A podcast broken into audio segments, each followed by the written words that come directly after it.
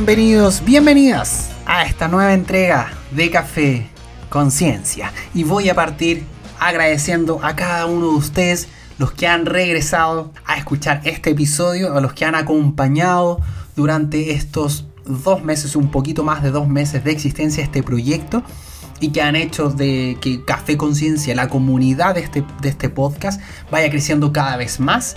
Y para aquellos que son nuevos, que se estén desayunando este podcast, me presento, mi nombre es Carlos Garrido, soy nutricionista de profesión, eh, nutricionista deportivo, pero por las noches, cual alter ego de un superhéroe, me pongo los audífonos, prendo el micrófono y me transformo en un podcaster. Espero ir desarrollando habilidades de podcaster a través de los distintos episodios.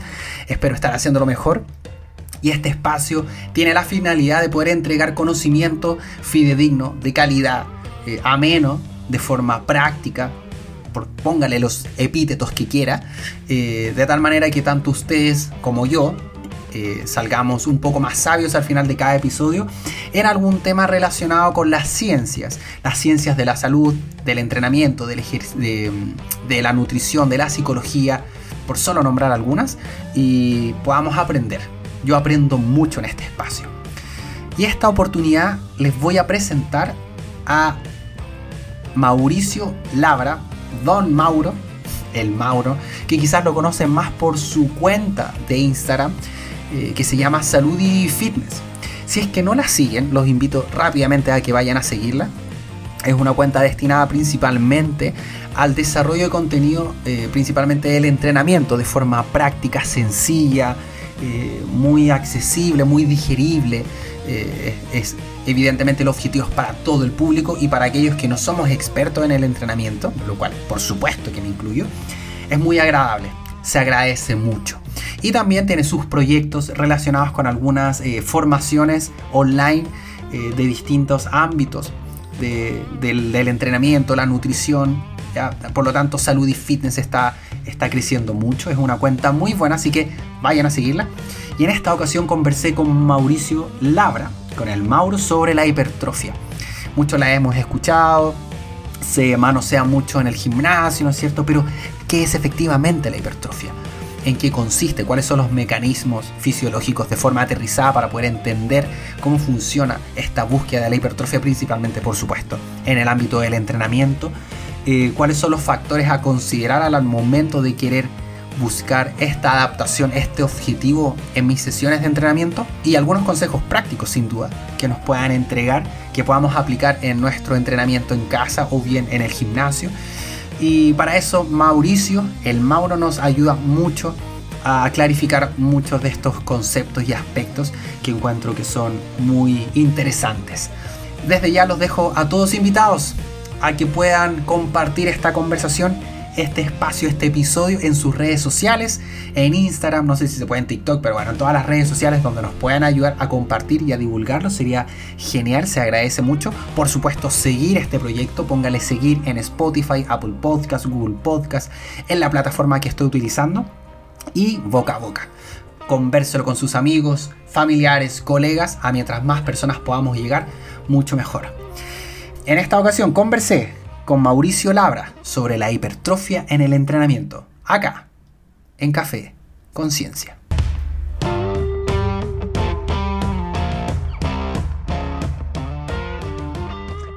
Don Mauricio Labra, eh, más conocido como Mauro. sí, sí, para efectos prácticos ahora se, por confianza y por cercanía le, le vamos a llamar Mauro. Eh, primero que todo, darte las gracias por participar en este episodio de Café Conciencia. Yo sé que estáis full eh, con tu agenda, con todos tus proyectos. Así que en primera instancia, agradecerte esta, esta participación en esta conversación. Gracias a ti, Carlos, por haberme invitado. un gusto estar acá, así que démosle. Oye, estimada, mira, en primera instancia me gustaría que a nuestros audio escuchas, a todos los seguidores de este podcast, eh, puedas hablar un poquito acerca de ti, Cuéntanos un poco acerca de a qué te dedicas y también un poco con respecto a cómo llegaste a utilizar las distintas plataformas, redes sociales y formar este concepto o esta marca en realidad de salud y fitness que en la actualidad ha crecido mucho y probablemente todos los ávidos eh, conocedores o que quieren aprender acerca del entrenamiento, sí o sí les va a sonar esta, eh, marca. Así que cuéntanos un poquito la historia acerca de eso. Mira, igual es, bastante extensa la historia porque obviamente todo nace de una idea y después se va transformando con el paso de los años, pero en pocas palabras yo partí con esto porque cuando estaba estudiando o poco antes de meterme a estudiar de hecho, no tenía muchas fuentes de, de dónde sacar información, sobre todo información práctica. Y de ahí nació la necesidad de empezar a, leer algunos estudios, subir eh, resúmenes, como bien sencillo y práctico, nada, nada, de infografía ni nada. Y con el tiempo fui, justo yo tenía un amigo que era diseñador, entonces mm, tengo un amigo, mejor dicho, que es diseñador, y empezamos a darle un poquito más de formato a la página, a todo lo que hoy en día es salud y fitness, que obviamente pasaron varias cosas dentro de, de ese transcurso de años, pero en pocas palabras nos fuimos profesionalizando en el área, eh, entregando el material de mejor forma y a su vez, que es lo que tú ya ves hoy en día, fuimos añadiendo no tan solo productos gratuitos que serían la infografía u otras cosas, sino que también ahora tenemos productos de venta y servicios, que sería la asesoría común y corriente de cualquier profesional online. Y em, vendemos guías PDF, cursos online y eh, principalmente eso, principalmente eso. Mm. Y ese es como el objetivo, de, de dónde nació la idea de salud y fitness, pero como digo, obviamente es mucho más complejo. Y eso es lo que nos enfocamos hoy en día en pocas palabras. Sí, genial, porque de hecho estáis trabajando, bueno, tienen el área de nutrición con el Guille, que también en el primer capítulo de este podcast participó, y también con la de psicología, ¿no? Con Alino, ¿no? Sí, o sea, es que en realidad, mira, en pocas palabras, eh, salud y fitness como tal, lo que estamos trabajando acá, somos yo, Salvador, el burro por delante, y Bastián, Bastián Vega, que se unió hace un par de meses. Nosotros tres estamos día a día trabajando por salud y fitness, sacando infografía, leyendo, etc. Y con los chiquillos, que sería Lini y Guille, que son uno de mis mejores amigos, eh, hacemos proyectos en conjunto. ¿Cachai? Obviamente, a futuro, a futuro la idea es que seamos lo mismo y trabajemos a diario juntos en proyectos similares, pero cada uno también tiene sus proyectos. Por ahora, estamos comenzando. Pero, Y de hecho tú partiste, no sé si esto es verdad, pero una vez tú, tú me acuerdo que tú subías ahí hartos como de repente esto, estas historias y tú partiste como en Facebook, o sea, hace pionero así de las redes sociales desde un principio. Sí, en Facebook partí. No, quizás no fue hace tantos años como otros pioneros de otros países, pero, pero sí fue hace bastante tiempo, como cuatro años que partí en Facebook.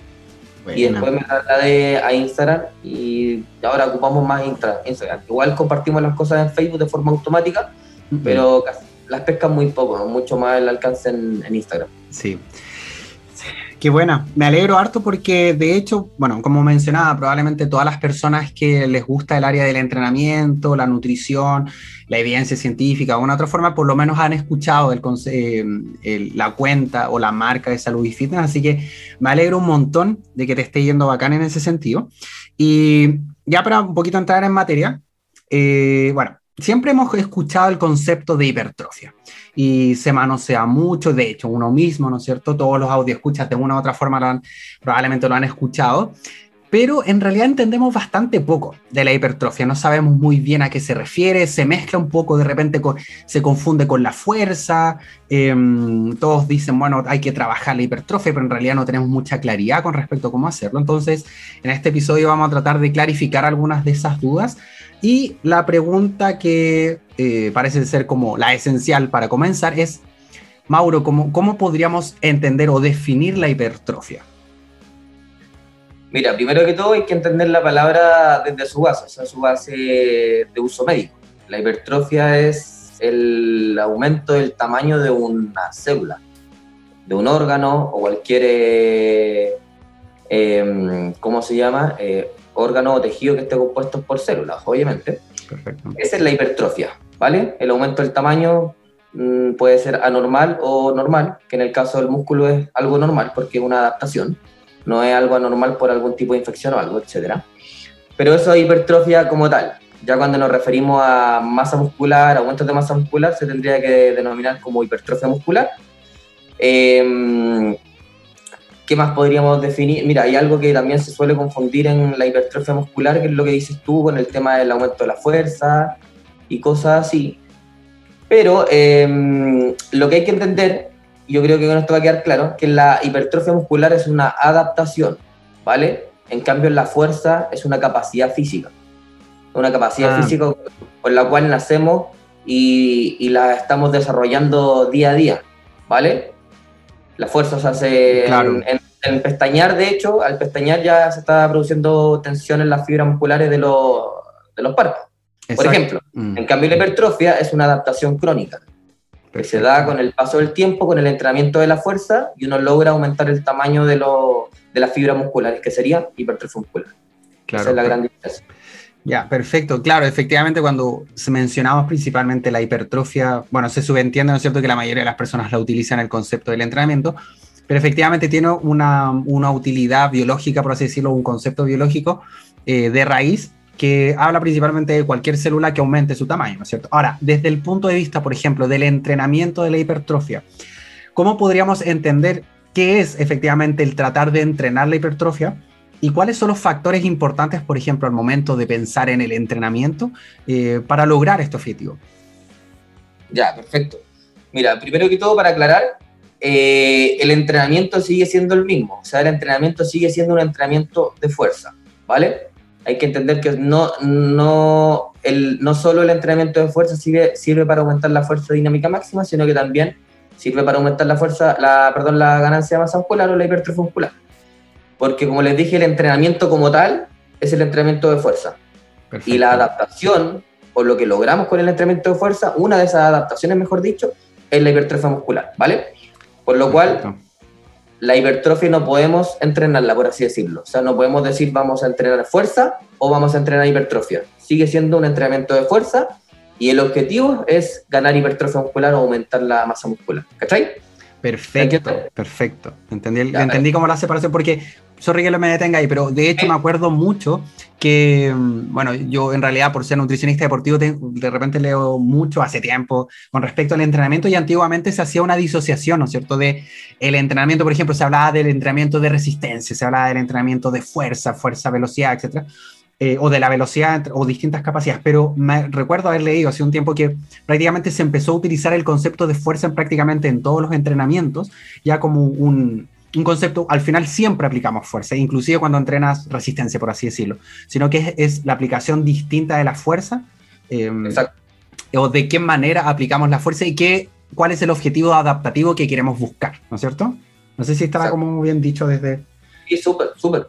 Sí, lo, lo, único que hay que entender es, en, en pocas palabras, eso, que la, la hipertrofia es una adaptación. Cuando entendamos eso y y también asociamos a que el entrenamiento siempre va a ser de fuerza en cuanto al entrenamiento que estamos hablando nosotros, obviamente, también existen otros tipos de entrenamiento, eh, va a depender del objetivo que uno tenga, pero puede uno aumentar la, la, potencia, aumentar la fuerza dinámica máxima, la resistencia muscular local y también aumentar la masa muscular.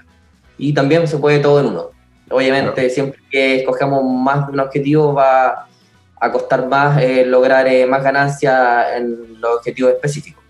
Así que, si bien se puede, obviamente se recomienda centrarse en uno o dos objetivos más que en lograrlos todos de, en la misma planificación.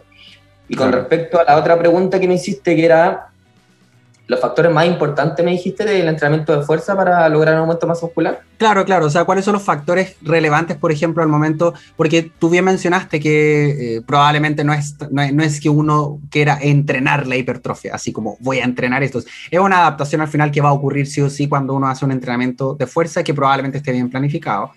Eh, pero sin embargo, probablemente em, se puede buscar como objetivo, se puede intentar buscar esa adaptación. Entonces, ¿cuáles son los factores que deberíamos tener en consideración o, cuáles son los factores que los entrenadores, por ejemplo, como tú, tienen que tener en consideración al momento de intentar buscar ese, esa adaptación? Tenemos, en pocas palabras, hay dos factores que serían los intrínsecos y los extrínsecos, que serían los, los intrínsecos obviamente van a depender de toda la señalización y todo lo que se produzca dentro de nosotros y eso eh, se produce gracias a los estímulos, que sería simplemente entrenar. Obviamente mientras mejor tengamos planificado nuestro entrenamiento, mejor van a ser las adaptaciones porque va a ser el estímulo adecuado. Y eso está un poquito fuera de nuestras manos, en el sentido de que la, la señalización y todo eso que se produce prácticamente no lo podemos ver en, unas en, en nosotros mismos. Pero sí nos podemos enfocar en los factores extrínsecos que serían, eh, en cuanto al entrenamiento, se define como la carga externa del entrenamiento, que es todo lo que tú haces en la sesión de entrenamiento. Todo tipo de entrenamiento tiene una, una carga externa. En el caso del entrenamiento de fuerza, con objetivo de aumento de masa muscular, tenemos las series, eh, las repeticiones, eh, que se denomina como el volumen, eh, la carga que vamos a movilizar, la intensidad de esfuerzo, la selección de ejercicios, o sea, todo lo que el entrenador o la persona que se autoentrena va a planificar para lograr tal objetivo, ¿vale? Y dentro de, los factores que tenemos de la carga del entrenamiento, los más importantes, em, tanto a opinión personal como lo demuestra la evidencia científica, eh, no van en orden en ascendente ni, ni, ningún tipo de orden, pero los voy a nombrar el volumen de entrenamiento, que probablemente sí sea lo más importante, pero también depende de otros factores.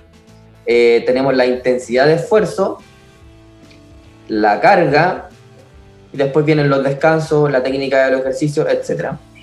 ¿Por qué digo que no van en orden en el sentido de que el volumen, claro, puede ser lo más importante? O sea, tú mientras más series eh, vayas aumentando con el, tiempo con el paso del tiempo, vas a ir aumentando las ganancias de masa muscular versus si trabajaras siempre con pocas series durante toda tu planificación, ¿vale? Es el, factor que más eh, manda, por así decirlo, en la planificación. Pero si ese volumen, si esas series no están ejecutadas cercano al fallo muscular, que sería la intensidad de esfuerzo, esas series no serían del todo efectivas, ¿cachai? Entonces no nos podemos centrar solo en el volumen, también hay que manejar el otro factor de la carga, que sería la intensidad de esfuerzo o la cercanía al fallo muscular. Eh, también tenemos el descanso entre series. Descansar menos va a modificar este volumen, va a hacer que haya menor volumen después de la sesión. Entonces todo se va entrelazando. Si bien, como te digo, el volumen es lo más importante, los otros factores pueden modificar el volumen o modificarse entre ellos, alterarse. Entonces, todo eso sería importante. Yo creo que lo más importante en personas que están comenzando, que todavía no, no, manejan estos conceptos, es enfocarse en la técnica, sí o sí, es lo más importante. Claro. Y después ya empezar a modificar estas variables, tiempo de descanso completo para producir un, para, ¿cómo se llama? En todas las series lograr un, un, un, trabajo de calidad, eh, un volumen progresivo, etc. Es bastante igual, es fácil decirlo, pero obviamente en planificación es un poquito más cuadrar todo un poco más complejo, obviamente para personas que no manejan el mm. tema. A mí no me, no me, complica realizar una planificación, pero porque yo ya sé cómo van a ir eh, encajando las piezas. Claro. Pero eso en pocas palabras. Ya, no, pero súper claro. De hecho, bueno, lo dijiste súper claro en ese sentido, porque eh, también a través de como ciertas lecturas, claro, el volumen que tú lo mencionaste como la cantidad de, de series que, que, se realiza una persona, ¿cierto? Esto en general, ¿cómo ustedes lo, por ejemplo, lo, lo, evalúan en ese sentido? Por ejemplo, las series diarias, semanales, eh, según la planificación.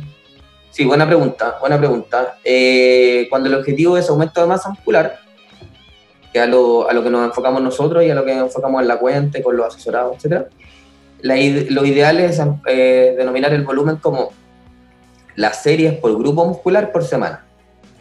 Perfecto. De un mismo grupo muscular, porque si tú me decís, yo a la semana estoy realizando 40 series de tren superior, pero no, no me estás dando el detalle de, de cuántos eh, ejercicios por grupo muscular y cuántas series por grupo muscular, por lo cual yo, es un dato muy impreciso, la verdad no, no sabría ni siquiera qué responderte si me diera ese dato.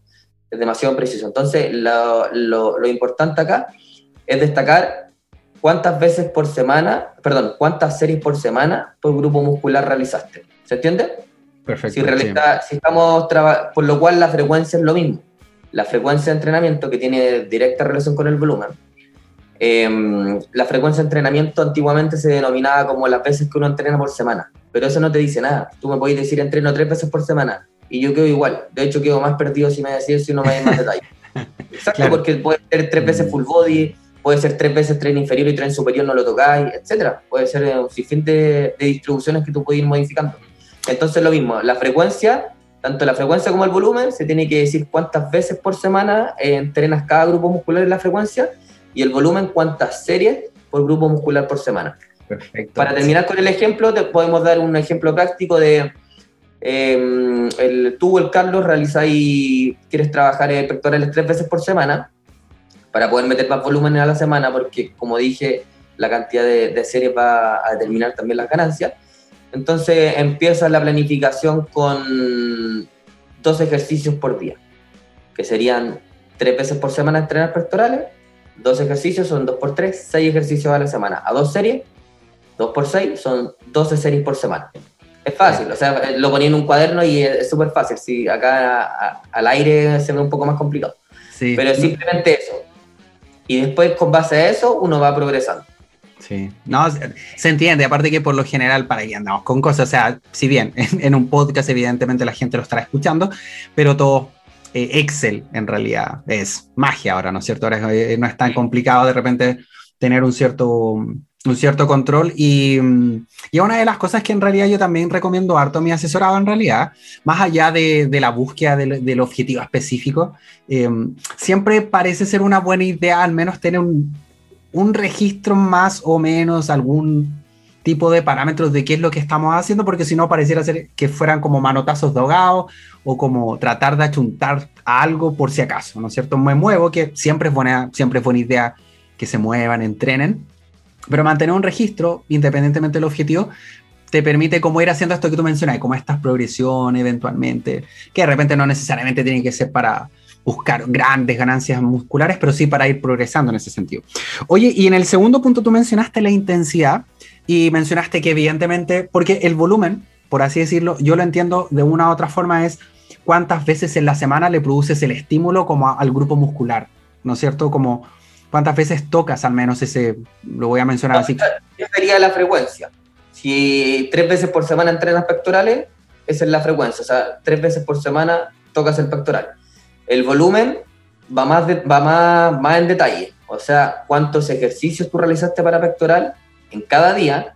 Perfecto. ah, perfecto. Dos ejercicios por día, como te dije, son serían dos por tres días a la semana que entrenaste, son seis ejercicios a la semana. Y si en esos ejercicios realizaste solamente dos series por ejercicio, nos da un total de 12 series por semana para pectoral. Es el volumen total semanal. Perfecto. Y en el punto de vista, por ejemplo, la intensidad, ¿cómo la podríamos entender, cómo definir? Y cómo nuevamente ustedes, por ejemplo, evalúan eventualmente cuál es el grado de, de intensidad en ejercicio. Acá es cuando se vincula un poquito con respecto a estos conceptos de eh, la repetición máxima o el RIR, ¿no es cierto? Este concepto que ustedes manejan, ¿no? Sí, el RIR y el RPE. Em, también repeticiones máximas, exacto, anda por ahí con, el, con la idea, sí. Em, la intensidad de esfuerzo, en pocas palabras, es la percepción que nosotros tenemos al ejecutar una serie de un determinado ejercicio. ¿Por qué se define así y no simplemente percepción del esfuerzo? Porque va a depender del ejercicio y la, eh, y la percepción del esfuerzo va a variar. No es lo mismo una percepción del esfuerzo en una sentadilla versus una extensión de rodilla en máquina. Es muy distinto. Son ejercicios mucho más. Eh, son de aislamiento, otro ejercicio mucho más general. Hay más fatiga.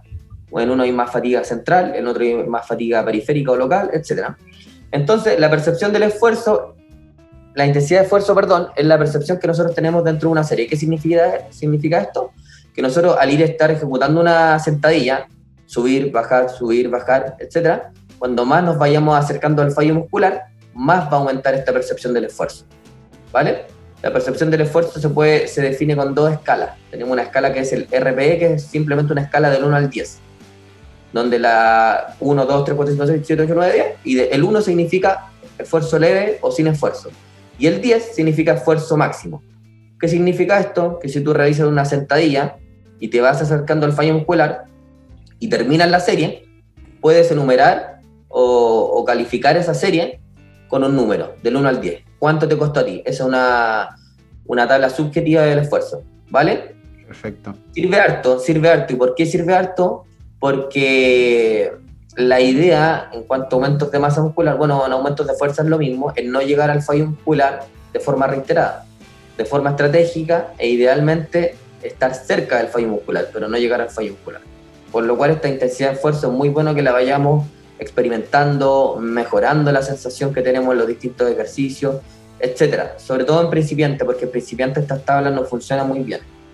Obviamente hay que, hay que utilizarlas porque si no las utilizamos nunca las vamos a utilizar bien. Por eso las personas intermedio avanzados tienen mucho, mucho mejor, eh, acertan de mejor forma eh, a la escala y después se asocia con las repeticiones que en realidad quedaban en reserva, que la repetición en reserva o RIR simplemente son las repeticiones que dejaste antes de llegar al fallo muscular.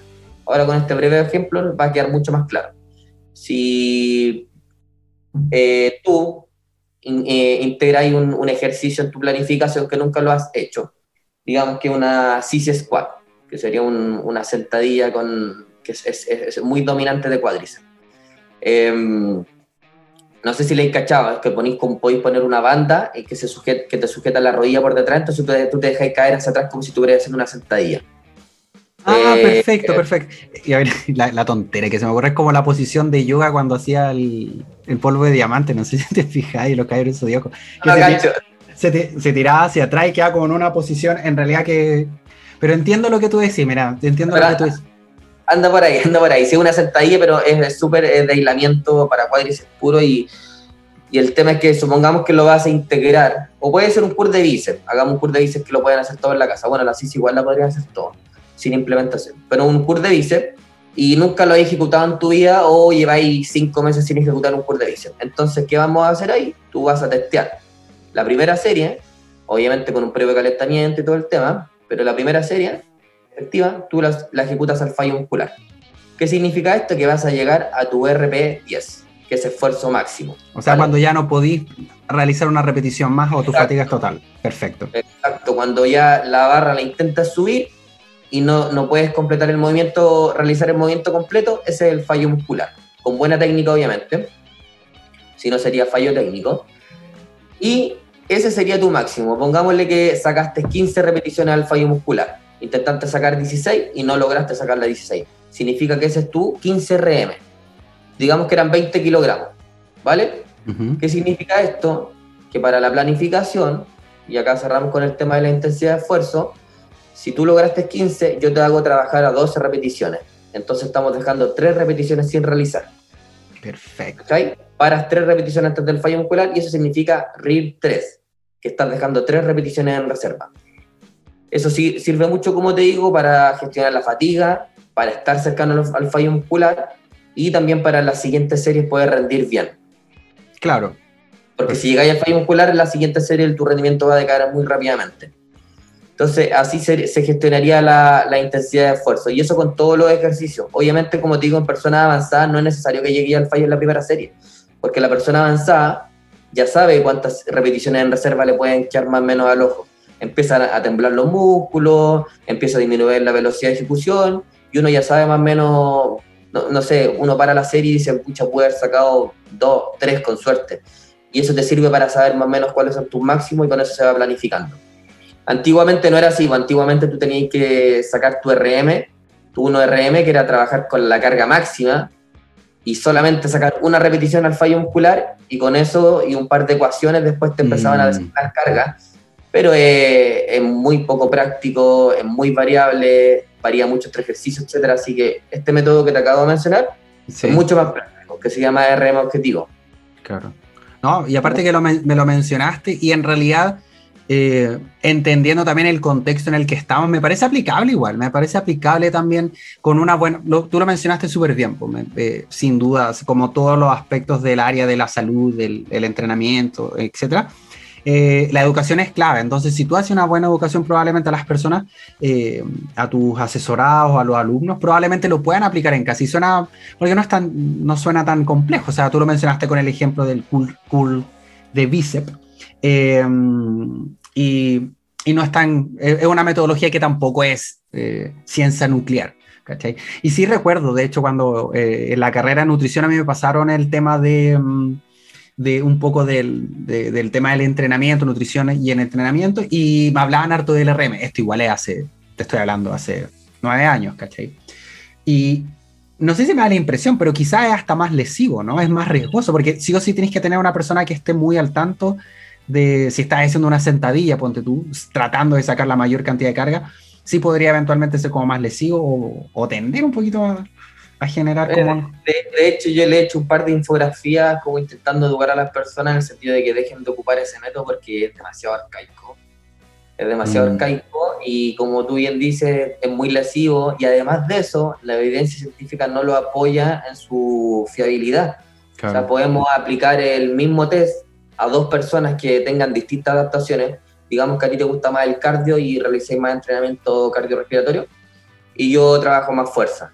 Si los dos trabajamos al 90% según la tabla del RM, a nuestro 90%, deberíamos sacar la misma repetición o muy, perdón, muy parecido, ¿cachai?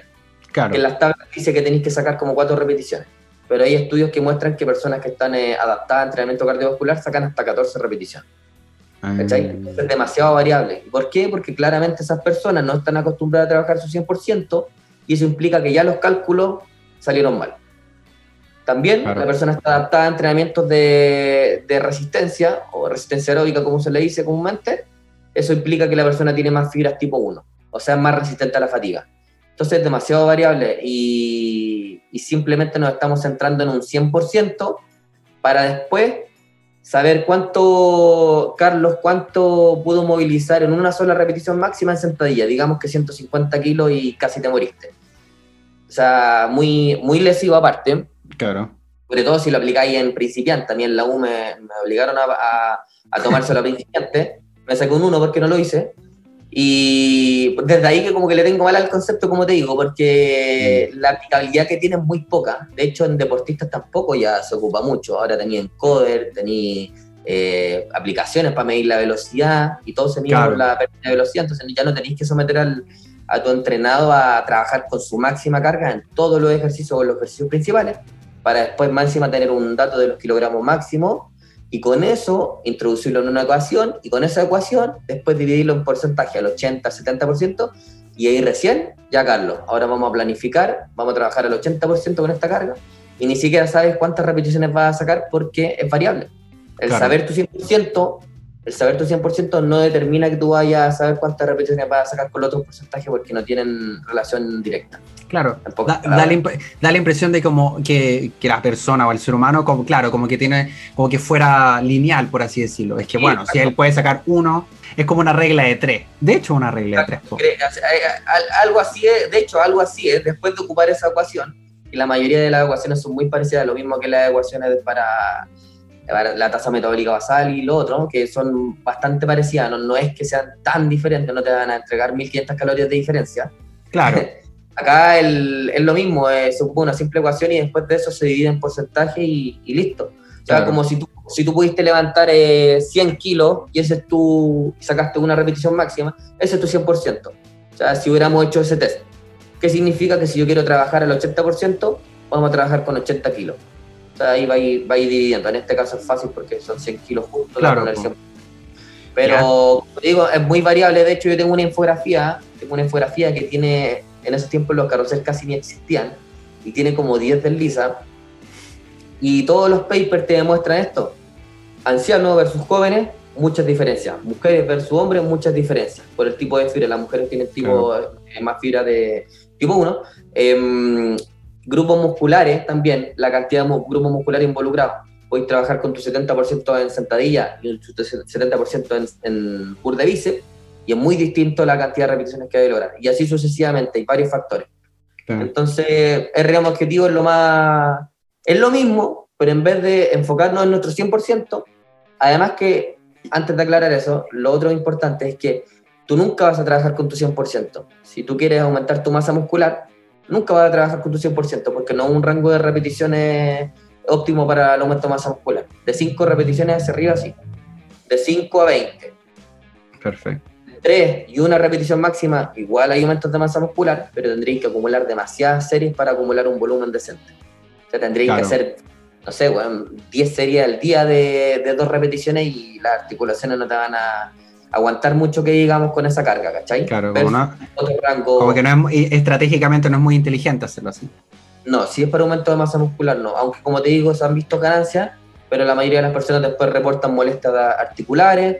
Y lo mismo pasa con el caso contrario, rangos de repeticiones por encima de 20 también producen aumentos de masa muscular, pero son demasiado fatigantes a nivel del sistema nervioso central. A las personas le dan ganas de vomitar, etc. Por, mm. por eso es que se recomienda hoy en día el rango de 5 a 20, más o menos por ahí, 6 a 20, por ahí anda la, la recomendación general. Súper, súper claro. De hecho, me, me, gustó harto esa, bueno, la conocía un poquito, la, de hecho la conocí por tu, por tu infografía, el RIR, eh, y me parece súper aplicable, me parece súper aplicable y aparte que, eh, como decía, en el contexto en el que estamos, que probablemente, no sé, el 90% de las personas está entrenando en su casa, parece ser más amigable más aplicable. y desde ese punto me gustaría enganchar un poquito con respecto a los, a los métodos de entrenamientos que se pueden aplicar. Yo sé que deben haber muchos, ¿no es cierto? Pero probablemente dar un par de ejemplos o de algunas metodologías de entrenamientos que se podrían aplicar, por ejemplo, con el fin de la búsqueda un poquito de esta adaptación hipertrófica del músculo. Eh, ¿Cuáles métodos, por ejemplo, pueden existir? Ya, mira, primero que todo, en cuanto a métodos, eh, todos son efectivos, ninguno es más bueno que otro, o sea, todos producen la misma ganancia de masa muscular si es que el volumen se equipara. Claro. Si, si aplicamos distintos métodos y al fin y al cabo todos tienen el mismo volumen de carga, que sería multiplicar las repeticiones por la serie y los kilogramos, eh, todos ganarían la misma cantidad de masa muscular o muy parecido. Eh, eso primero que todo. ¿Y qué método me gusta más a mí? El método convencional. Netamente porque te, te permite te permite una, una cuantificación, de, eh, realizar una mejor cuantificación. Es, un poco más fácil llevar la, la cuantificación, mejor dicho. Si tú dejas los descansos completos para realizar todas las repeticiones em, planificadas, em, si tú eh, mantienes un orden de los ejercicios determinados, etcétera, lo que no hace un método, que el método juega con esos, con esos factores, claro. te permite un rendimiento un poco más homogéneo y una cuantificación un poco más homogénea o más simple de realizar. Versus si tú realizas un drop set, que también me encanta ese método, es muy distinto, porque tienes que anotar la carga que utilizaste, las tres cargas distintas que utilizaste en la primera serie, de un ejercicio. Y eso con todos los ejercicios en caso que vayas a utilizar set. Claro, pero para efectos prácticos, para que, para que los, eh, audio escuchen entrenan, por ejemplo, ¿a qué te refieres cuando hablas con un método tradicional? El clásico, por ejemplo, cuatro series de... no, no, no, me refiero a cantidades, no me refiero a cantidades, porque pues, va a depender de la cantidad de ejercicios y, ahí vamos a saber cuántas series vamos a comenzar.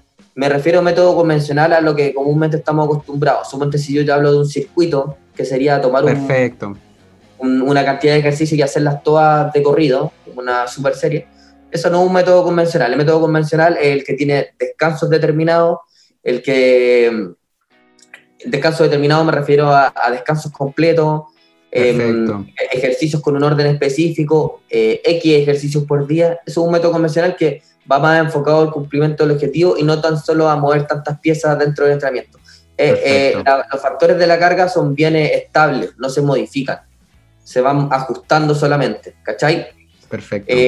otro ejemplo te doy de método convencional, nosotros no modificamos la carga hasta que la persona aumente el rango de repeticiones que logró.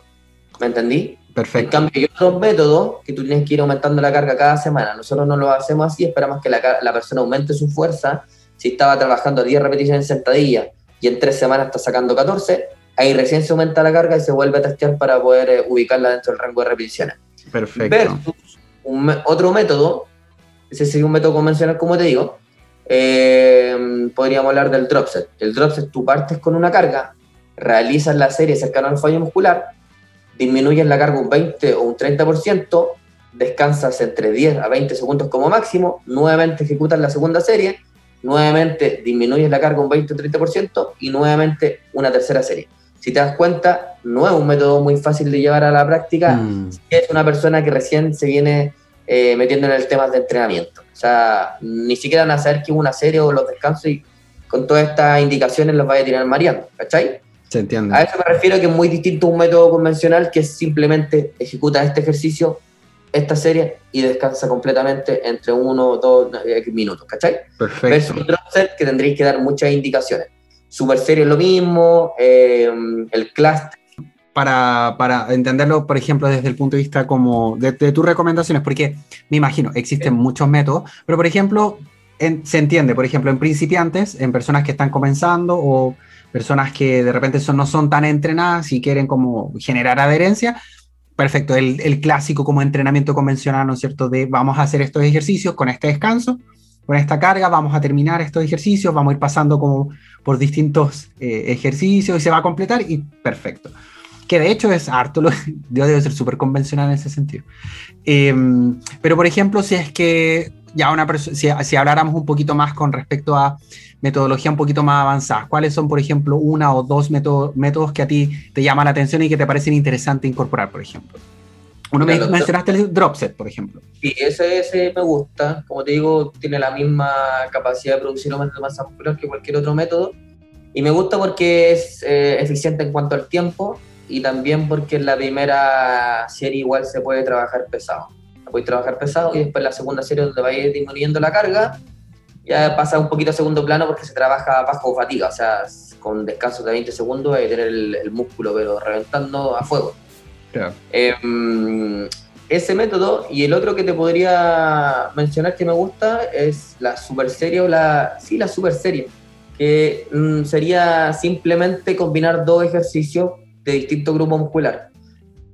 Un método convencional sería realizar press banca, descansar tus 2 a 3 minutos dependiendo de la carga utilizada, nuevamente otra serie de press banca, descansar tu descanso completo y nuevamente la serie de press banca en caso de, realizar tres series. La super serie sería realizar el press banca y digamos que después te toca realizar en curl de bíceps, por ejemplo. Claro. Démosle con ese ejercicio. Realizamos una serie de press banca, serie de bíceps, se descansa, serie de banca, serie de bíceps, se descansa. Y así sucesivamente. Mm. Ese me parece súper eficiente en cuanto a tiempo también. Sí, exacto. Al igual que la. Al igual que el drop son muy eficientes en el tiempo. Sí, de hecho me, me, suena interesante. Y ese, ese también suena. Yo me recuerdo estos los tiempos prepandémicos que ahora que tú mencionas todas estas metodologías, eh, me acuerdo de, de, los gimnasios, porque tú cachabas el tiro el que estaba haciendo como drop set o porque mm, se tomaba todas las mancuernas, pues las tenía todas. sí, yo era uno de esos. Sí, cierto, Mira, eh, para complementar, bueno, en el sentido de que estamos en pandemia, en casa y todo el tema, hay otros métodos, podríamos mencionar el, el, ah, ¿cómo se? El rest pause, que es, es parecido al drop set, pero acá no se baja la carga. ¿Qué significa? que vamos a ejecutar la primera serie cercano al fallo muscular. Después vamos a descansar 20 a 30 segundos y vamos a realizar nuevamente otra, otra serie con la misma carga. Y vamos a ir acumulando pequeños bloques de, de repeticiones cercano al fallo muscular. Igual son, son métodos bastante fatigantes que se trabajan bajo mucha fatiga muscular porque no hay casi descanso entre series. ¿Y eh, de qué sirve este método? Eh, el, más este que el dropset, cuando tenemos poca disponibilidad de sobrecarga en la casa, o sea, si no tenemos tantos kilogramos eh, para sobrecargarnos en sentadillo en algunos ejercicios, podríamos aplicar esta, estos métodos que trabajan bajo fatiga. ¿Qué, ¿Qué implica esto? Que nos vamos a llegar al fallo muscular de forma anticipada, o sea, no vamos a tener que realizar 50 repeticiones porque no tenemos cómo sobrecargarnos en sentadillo en ejercicios donde podamos meter más carga. Entonces podemos utilizar este tipo de métodos. De todos modos, igual tengo un, tenemos un webinar gratuito de ese de método y de todos estos temas que estamos hablando. Me parece súper interesante lo que mencionaste. De hecho, te iba a preguntar acerca de eso, porque esa metodología me suena, me suena muy eh, como interesante para aplicar ahora en pandemia, porque una de las cosas que probablemente todas las personas de una u otra forma han ido acumulando sus cositas de entrenamiento para la casa y de a poquito se han ido eh, armando con su home gym eh, ahora, probablemente, como tú decís, no todos tienen la posibilidad de tener grandes cargas para poder hacer una sentadilla, eh, entre otras cosas. Entonces, esa metodología, ¿cómo se llama? ¿La puedes repetir de nuevo para...? Rest pause. Me parece interesante y te voy a preguntar acerca de eso, por ejemplo, ¿qué otras estrategias, por ejemplo, para aplicar en casa te parecen interesantes con respecto a esta, la búsqueda de esta adaptación y el trabajo de la fuerza? Mira, como te dije, si hay poca capacidad de sobrecarga, sobre todo en ejercicios donde podamos cargar harto peso y, no tengamos cómo cargar más peso, el rest pause y el otro sería el, en realidad igual lo inventamos nosotros, la aplicación, pero es el iso hold. El iso hold se utiliza principalmente por salud articular, eh, temas del tendón, etc. Aumenta la densidad del tendón, etc. ¿Qué significa el iso hold? Que simplemente mantener la posición de un ejercicio en su máxima tensión. Podríamos mm. hacer una zancada, obviamente sin apoyar eh, la rodilla en el suelo porque estaríamos ayudándonos, pero podríamos hacer una zancada y mantenernos abajo durar los segundos que podamos. ¿Se entiende? Un ejercicio isométrico, por eso, eso te iba a decir, eso te iba, eso te iba a decir. Es mantener la isometría o podría ser cualquiera. Eh, obviamente no recomendaría ejercicios que sean muy sencillos, como una sentadilla en la muralla. Es mucho mejor realizar una sentadilla sin la muralla, mm. porque la muralla no va a estar sosteniendo nuestro peso. Claro. La cercada lo mismo. Y se mantiene la posición de máxima tensión que sería en, esto, en la mayoría de los ejercicios de, peso corporal, eh, abajo, cuando el, muslo llega a los 90 grados, en relación al paralelo al suelo. Em, eso se sostiene el isojol hasta alcanzar más o menos el fallo muscular, o sea, cuando ya sintamos que empezamos a temblar y no podemos aguantar más, detenemos el isojol y empezamos a hacer el mismo ejercicio pero dinámicamente. Como te dije, si una persona no tiene cómo sobrecargar una sentadilla y si hace la sentadilla saca 40 repeticiones, por ejemplo, porque no tiene carga para trasladarse un rango de repeticiones más bajo, puede realizar un isojol 30, 40 segundos, lo que sea necesario, hasta que sienta que ya no aguanta un poco más en los cuádriceps, y ahí empieza a ejecutar dinámicamente la sentadilla, subir y bajar, y te apuesto que no va a realizar más de 10, repeticiones. Entonces, eso se logra con el isojol, anticipar el fallo muscular y así no hay a tener que trabajar a 40 ni 50 repeticiones. Claro. E, ese también está súper buen tips lo encuentro súper bueno porque efectivamente, como tú mencionas, probablemente como el volumen es el factor determinante, probablemente una persona en casa tendría que llegar a repeticiones ridículamente altas y lo que sabemos que no hay eh, es tanto tiempo como para entrenar en ese sentido. Entonces, y, y, en ese sentido me, acaba de surgir una duda, porque también una de las cosas que se, se, se, suelen ver harto con respecto al trabajo, a las adaptaciones hipertróficas de la masa muscular, es el tiempo de, es el manejo del tiempo de contracción. Por ejemplo, se hablaba mucho de que, por ejemplo, eh, nuevamente aplicando el curl de bíceps como ejemplo, porque la mayoría de las personas se lo puede imaginar, que era esta control, no sé, el control muscular, por ejemplo, del descenso, por ejemplo, y el subir eventualmente y hacer la contracción del bíceps, por ejemplo, manteniendo, por ejemplo, un tiempo en contracción, ¿eso también tiene ciertas implicancias con respecto a la ganancia de masa muscular, por ejemplo? O la, a la adaptación en realidad. Mira, en cuanto a la ganancia de masa muscular, eh, también puede servir como estrategia, y después lo vamos a hablar como otro método para entrenamiento en casa. Pero en cuanto a la ganancia de masa muscular, el tiempo que más se, adapta a, los tipos de ejercicio y al objetivo como tal es un tiempo controlado, ni muy rápido ni muy lento. Em, en cuanto a la fase excéntrica, que sería cuando desciende la mancuerna en el curl de bíceps, o sea, cuando el músculo se va elongando, por así decirlo, esa fase se recomienda hacerla aproximadamente en dos segundos, porque es una fase que muy poco se le toma en cuenta y de hecho es la que más otorga aumentos de masa muscular, o levemente un poco más que la otra fase concéntrica, que es cuando el músculo se va contrayendo. Em, en una sentadilla lo mismo, yo creo que hay visto en gimnasio o en videos eh, la sentadilla que la gente se deja caer. Sí, a veces se dejan caer y cuando ya están casi por tocar el suelo se acuerdan que hay que subir. Entonces, ahí, a eso me refiero con el control de la fase excéntrica. Ah. Eh, hay que considerar que mm, es imposible que la, persona no esté contrayendo el músculo, o sea, hubiera llegado al menos 10. Pero la contracción, la fase excéntrica, va a ser mucho menos eh, efectiva para el aumento de masa muscular versus si tú bajaras en uno o en dos segundos de forma controlada. Porque si vas a tener una mayor conexión mente-músculo y tú vas a contraer el músculo que quieres que domine en ese, en ese ejercicio. No acordarte de contraer cuando ya esté llegando al suelo, que pasa mucho. En el curso de bíceps también pasa en todo caso, sí, en varios ejercicios. Y también concentrarse en elongar el músculo, o sea, si nosotros estamos realizando un curso de bíceps y la barra baja, pero no extendemos del todo el codo, estamos perdiendo todo ese, ese grado articular en cuanto a la ganancia de masa muscular, que también se ha visto que produce más ganancia de masa muscular cuando el músculo está cercano a su máximo elongamiento versus su máxima contracción. O sea, si estamos haciendo un curso de bíceps, el rango mm, mm, más, más efectivo para el aumento de masa muscular, por así decirlo, es desde que el codo está en 90 grados hasta que se extiende. ¿Se entiende? Se entiende. No, implica, implica que el otro rango de movimiento cuando uno contrae no aumenta la masa muscular. Claro que, claro, que lo aumenta. Pero el otro rango es el que más ganancias te va a proveer, por lo cual hay que darle prioridad o relevancia a todo el rango de movimiento Mm, no una fase por la otra, ni tampoco eh, disminuir el rango de movimiento. Claro. Sí, y aparte que tiene mucho sentido porque evidentemente, como tú mencionabas, pues, y, como lo hemos estado hablando en este, en, este capítulo, que efectivamente lo estamos, si lo empezamos a aplicar como a, a la realidad, ¿no es cierto?, a la vía práctica. Eh, todos estos factores, estos pequeños consejos tienen harta relevancia porque probablemente no tenemos el acceso, o como tú mencionas, a las grandes cargas.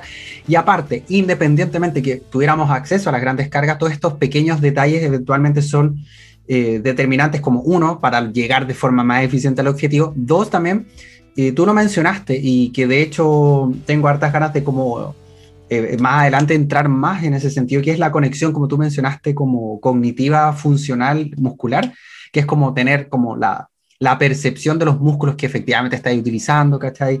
De que eh, si estás contrayendo el cuádriceps, sepas bien qué es lo que estás contrayendo. Pasa mucho en la sentadilla, que siempre lo mencionan, que eh, si bien en la sentadilla hay ciertos grupos musculares específicos muy importantes, pero por ejemplo, si hay una, hay una activación, por ejemplo, del core, ¿cachai? Entonces, evidentemente también tener eh, mucha conciencia de los ejercicios que estás realizando, y tomar el tiempo para poder realizarlos de buena forma con buena técnica, probablemente es mucha mejor estrategia que estar sumando cargas como loco.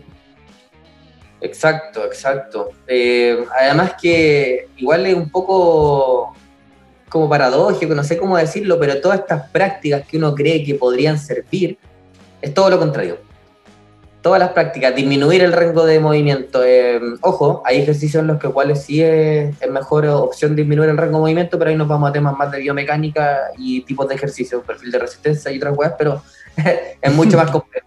Pero para que se entienda que eh, las personas, nosotros mismos, porque yo también he caído en esto, obviamente, no disminuimos el rango de movimiento por decir, ah, voy a aplicarlo porque este ejercicio biomecánicamente no. Uno lo hace pensando en meter más kilogramos, eh, uno ejecuta más rápido porque saca más repeticiones, pero eso no implica que haya más ganancias. Claro. ¿Vale? Porque el tiempo de tensión probablemente sea menos o la, la tensión producida es menos efectiva que una tensión producida de manera consciente, como estamos hablando.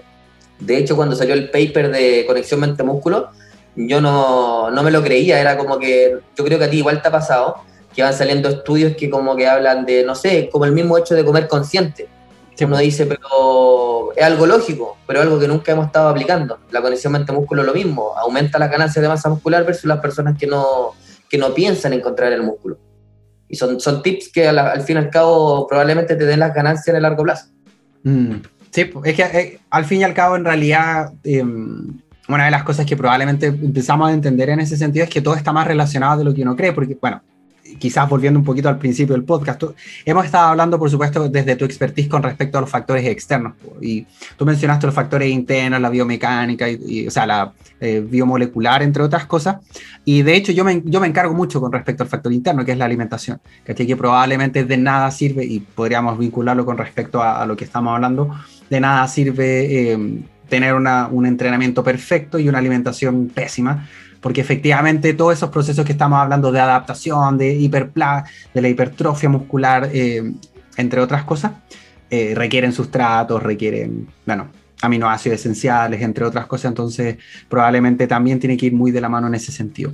Oye, eh, Mauro, ya para como ir cerrando un poquito, me gustaría que nos dejaras como unos ciertos como aspectos claves con respecto a lo que hemos hablado sobre la hipertrofia muscular, este, a esta adaptación, en realidad ya sabemos que no se puede entrenar propiamente tal, pero para aquellas personas que nos estén escuchando que de una u otra forma estén interesadas en, incorporar esto en sus entrenamientos en casa, eh, cuéntanos o déjanos como los consejos que nos deberíamos quedar en casa, que nos deberíamos llevar a casa y cuáles son los aspectos fundamentales que deberíamos eh, considerar como a modo de resumen. Mira, yo creo que lo primero, y que no lo mencioné anteriormente porque me enfoqué solamente en los factores del entrenamiento, sería lo que mencionaste tú, que sería el, sueño, el descanso y la alimentación. Claro. Eh, yo no soy mucho de eso de, los porcentajes, que 30-30 ni nada. Eh. Para mí son todos sumamente importantes. O sea, si podemos darle un 33 a cada uno y el, y el otro 1% se lo damos al Espíritu Santo. Pero mm, para mí son clave. O sea, si uno falla dentro de la ecuación, eh, va a alterar los otros dos. Y eso pasa en todo. Entonces, principalmente eso. O sea, un mal descanso y una malnutrición van a estar en desmedro de un aumento de la masa muscular en caso de que objetivos. Eso hay que tenerlo sumamente claro. Y en cuanto a entrenamiento, yo creo que mm, ya lo que he mencionado, lo que he mencionado al, comienzo en cuanto al, al volumen, tener bien claro las series que estamos realizando por eh, ejercicio, por, perdón, por grupo muscular por semana, y eso simplemente es viendo cuántas veces estoy trabajando eh, el grupo muscular en los días de la semana, cuántos ejercicios tengo por cada uno, y la serie, o sea, es súper fácil. Em, no, lo otro era el tema de la intensidad de esfuerzo también, la cercanía al fallo muscular, saber eh, tener claro que la cercanía al fallo muscular va a permitir que ese volumen en realidad sea efectivo para aumentar la masa muscular. Nos sacamos mucho con trabajar eh, con una carga que podríamos sacar 20 repeticiones al fallo muscular y estamos trabajando a 10 repeticiones. Eso es una intensidad de esfuerzo demasiado baja y podamos hacer 20.000 series, pero ese volumen no va a ser del todo efectivo para aumentos de masa muscular. Principalmente esos dos factores, como les dije, son los más importantes y lo que yo recalcaría, y lo otro es la técnica. O sea, mm. no nos vamos a estar centrando en que la carga, que esto, que esto otro, si la técnica de un ejercicio es mala, eh, y la técnica del ejercicio va tanto en la ejecución como en lo que acabamos de hablar, que sería eh, factores que entran dentro de la ejecución, que sería la velocidad de ejecución, eh, el pensar o pensar en contraer el músculo, etcétera. Yo diría que eso principalmente, y también a modo consejo a personas que quizás no están muy adentradas en el tema del entrenamiento, que no se calienten tanto la cabeza con tanto factor, que tanto esto y, y todo lo que se habla comúnmente en mm. redes sociales, sino que más que todo eh, realizar el entrenamiento, ejecutarlo, disfrutarlo y también eh, ir probando distintos tipos de entrenamiento, pero siempre sacándole el máximo provecho a cada uno. O sea, no es eh, aplicar un método este mes, después el otro mes y vamos así variando todos los meses. Siempre sacarle el máximo provecho a un método de entrenamiento y el tema de ir variando netamente para un tema de variabilidad y de adherencia porque podríamos realizar el mismo método toda la vida y vamos a obtener ganancias igual. Pero si lo variamos, obviamente el tema de la monotonía va a disminuir y eso va a hacer que la adherencia sea un poco mayor. Principalmente eso.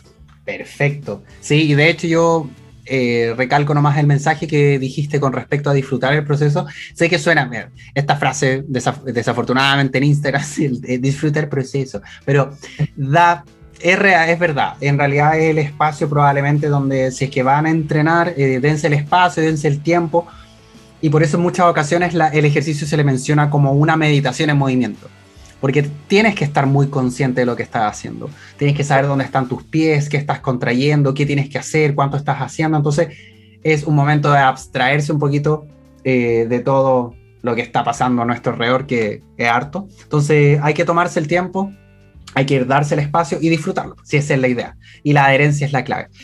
Muchas gracias, Mauro. Te pasaste. Ha sido una conversación eh, súper enriquecedora. De hecho, me, voy bien contento porque hay hartos tips prácticos. Y eso me gusta, Caleta. Me gusta harto que, que muchas personas puedan aplicar harto de las cosas que hemos estado conversando, no tanto biomoléculas y cosas así, sino que aplicaciones prácticas. Así que gracias, Mauro, por participar en este episodio. No, gracias a ti por haberme invitado y ojalá más adelante hacer eh, más cosas juntos.